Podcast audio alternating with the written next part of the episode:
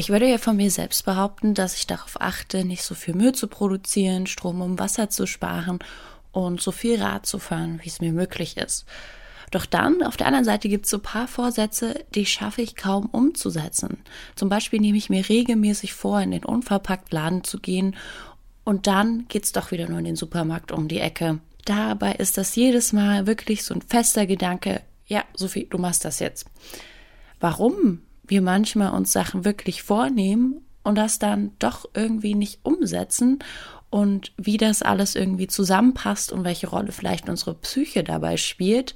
Darum soll es in dieser Folge Mission Energiewende gehen. Mein Name ist Sophie Rauch und ich sag Moin. Mission Energiewende. Der Detektor FM Podcast zum Klimawandel und neuen Energielösungen. Eine Kooperation mit dem Klimaschutzunternehmen Lichtblick.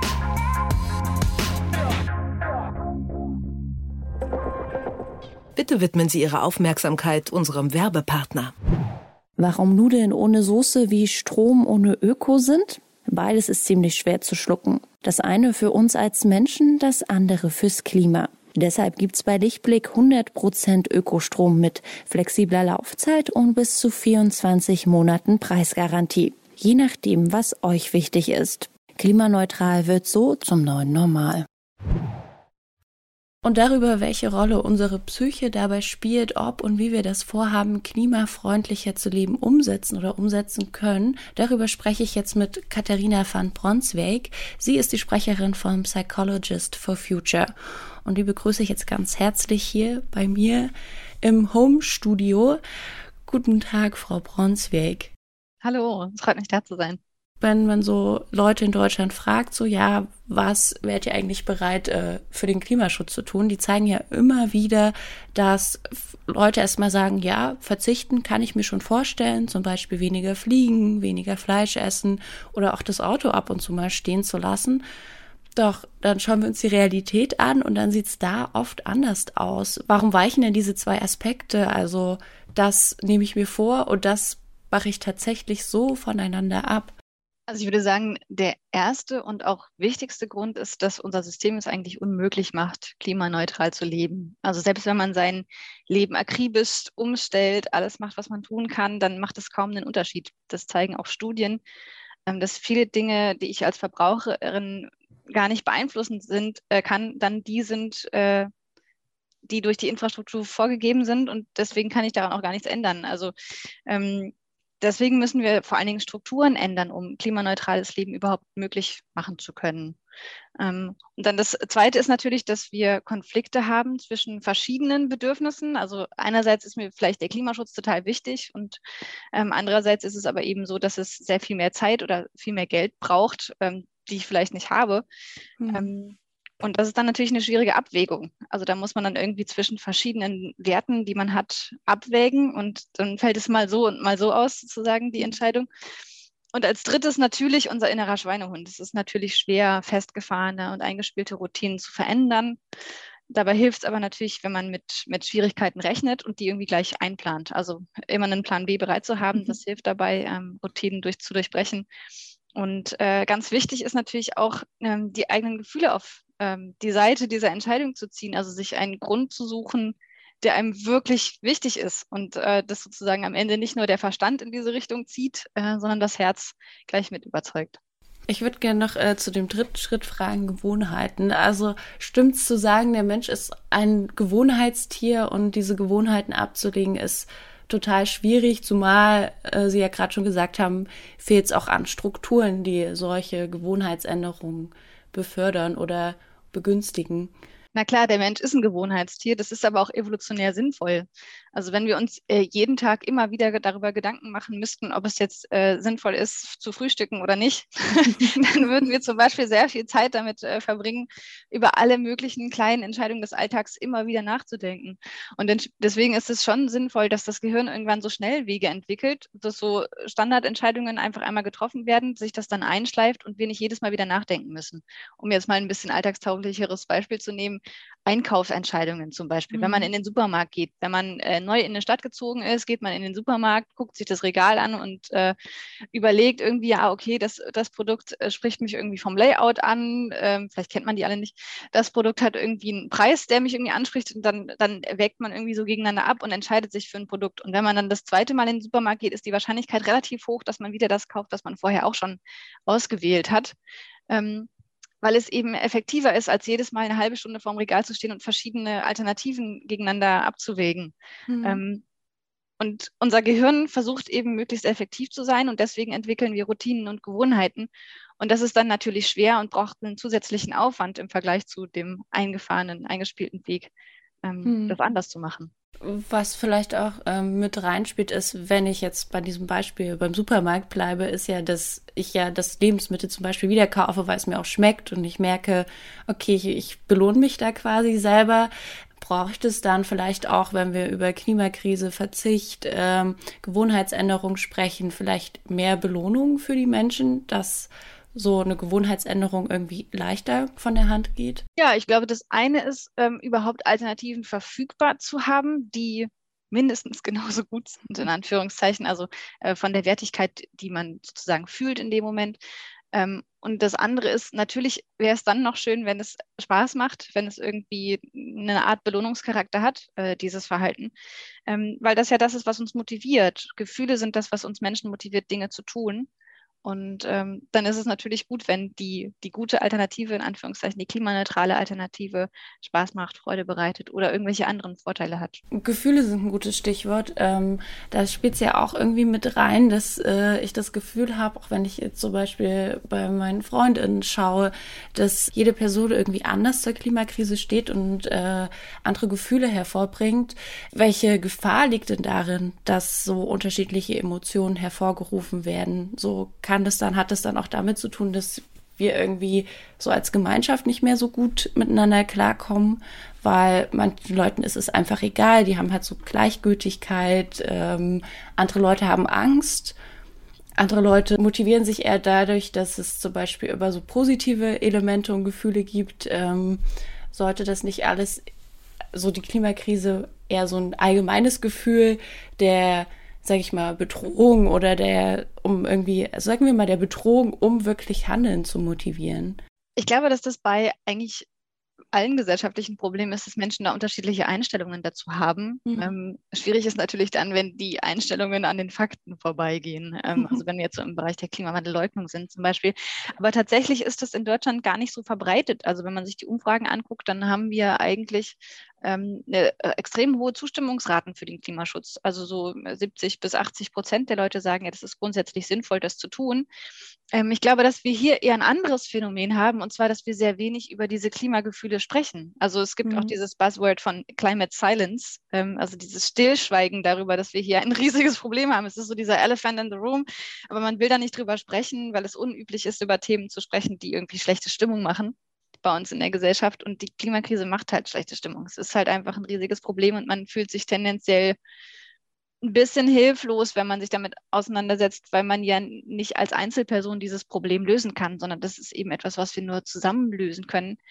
Ähm, und in dem Sinne wäre es tatsächlich hilfreich, wenn wir mehr mit anderen Leuten darüber sprechen würden, wie es uns damit geht, weil man dann auch gemeinsam Handlungspläne machen kann und zusammen mhm. das Problem lösen kann. Also mehr auf so äh, Gruppendynamiken setzen, in dem so ein Austausch ähm, entsteht, entsteht ja automatisch irgendwie eine Gruppe, weil man merkt, okay, man hat irgendwie das ein gleiches Ziel.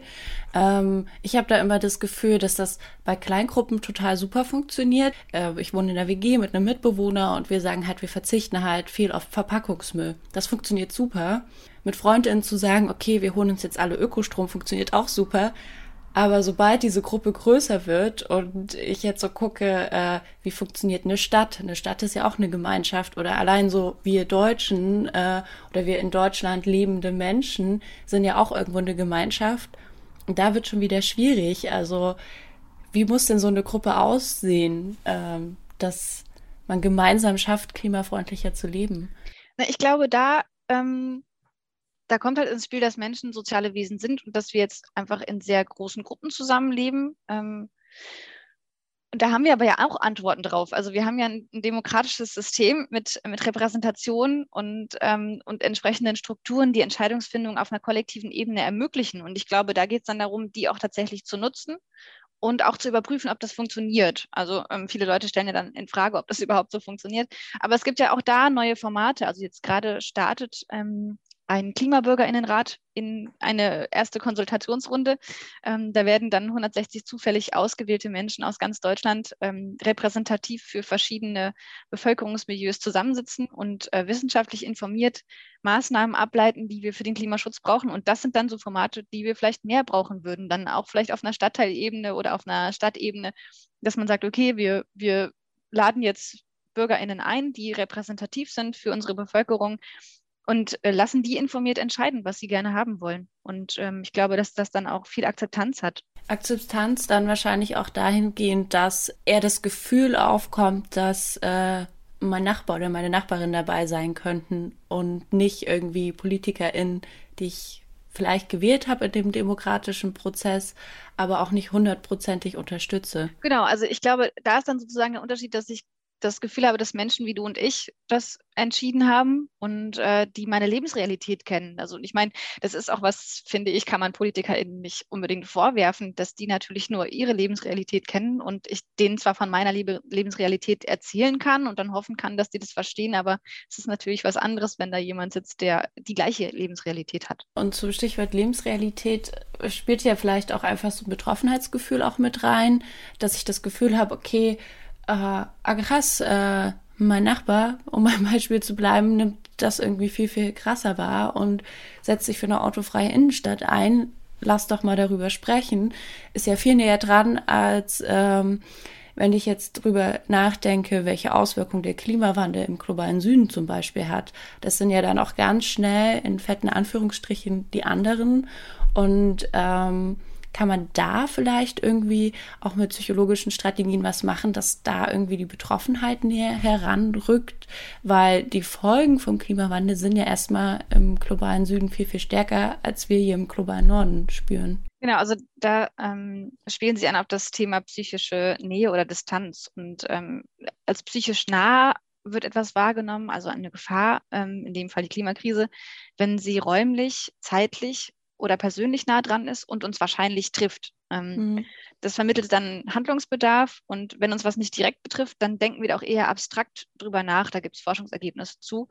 Ähm, und das berührt uns natürlich dann auch weniger emotional, wenn das irgendwie auf so einer abstrakten Ebene ist und dann fällt es uns auch schwerer, ins konkrete Handeln zu kommen.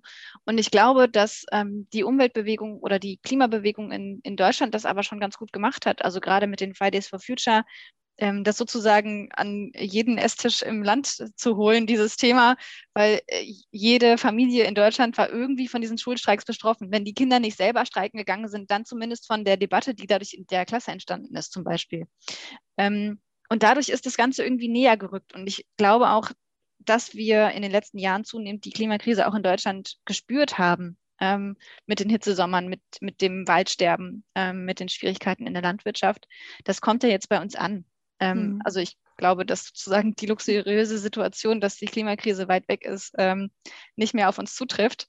Und natürlich, das soll in keinster Weise in Frage stellen, dass Menschen im globalen Süden stärker davon betroffen sind. Das ist ja das Unfaire. Mm.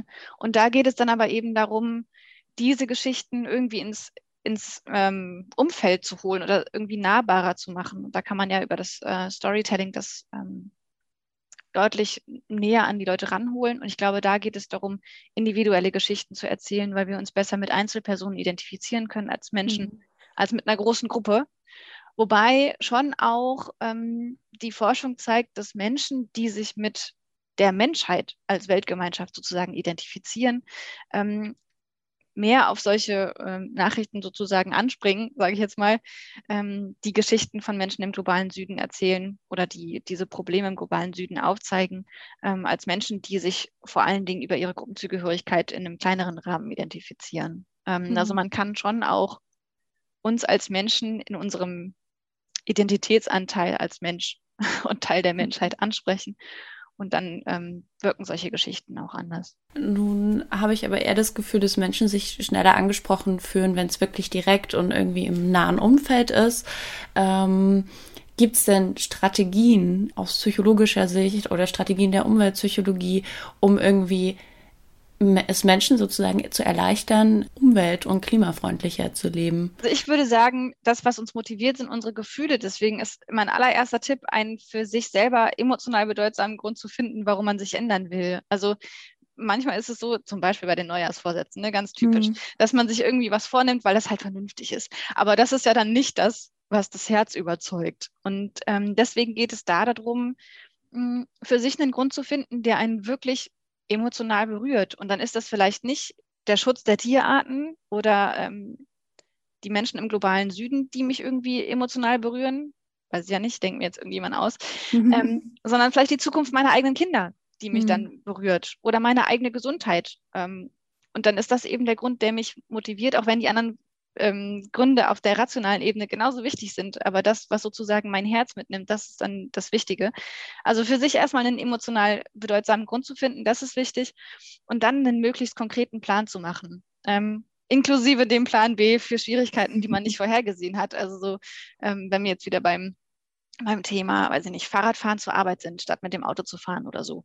Ähm, dass man dann auch gleich damit rechnet, dass es auch Tage gibt, an denen es regnet und wo man dann vielleicht weniger Lust hat, mit dem Fahrrad zu fahren ähm, und sich dann vielleicht im Vorhinein schon mit in weiser Voraussicht sozusagen ähm, die Regenhose zu kaufen, damit man an dem Tag dann keine Ausrede hat. Hm. Genau, und dann vielen hilft es eben auch mit kleinen Schritten anzufangen. Ähm, weil oft anfangen am schwersten ist und am zweitschwersten ist dann dranbleiben. ja, dann hätte ich zum Schluss noch die Frage, worin Sie jetzt den Vorteil sehen, dass sich die Psychologie auch mehr mit dem Thema Klimawandel, Klimakrise, wir Menschen in der Krise beschäftigt, worin da der Vorteil liegt. Dass es jetzt zum Beispiel auch so eine Initiative wie Psychologist for Future gibt. Also die, die Umweltpsychologie hat ja schon ganz gut erforscht, welche Faktoren individuelle Verhaltensveränderungen fördern oder verhindern können. Das ist natürlich wichtiges Wissen. Ähm, was sie noch nicht so gut erforscht hat, ähm, ist der Einfluss sozialer Gruppen. Da haben wir dann mehr Erkenntnisse aus der Sozialpsychologie oder aus der Soziologie.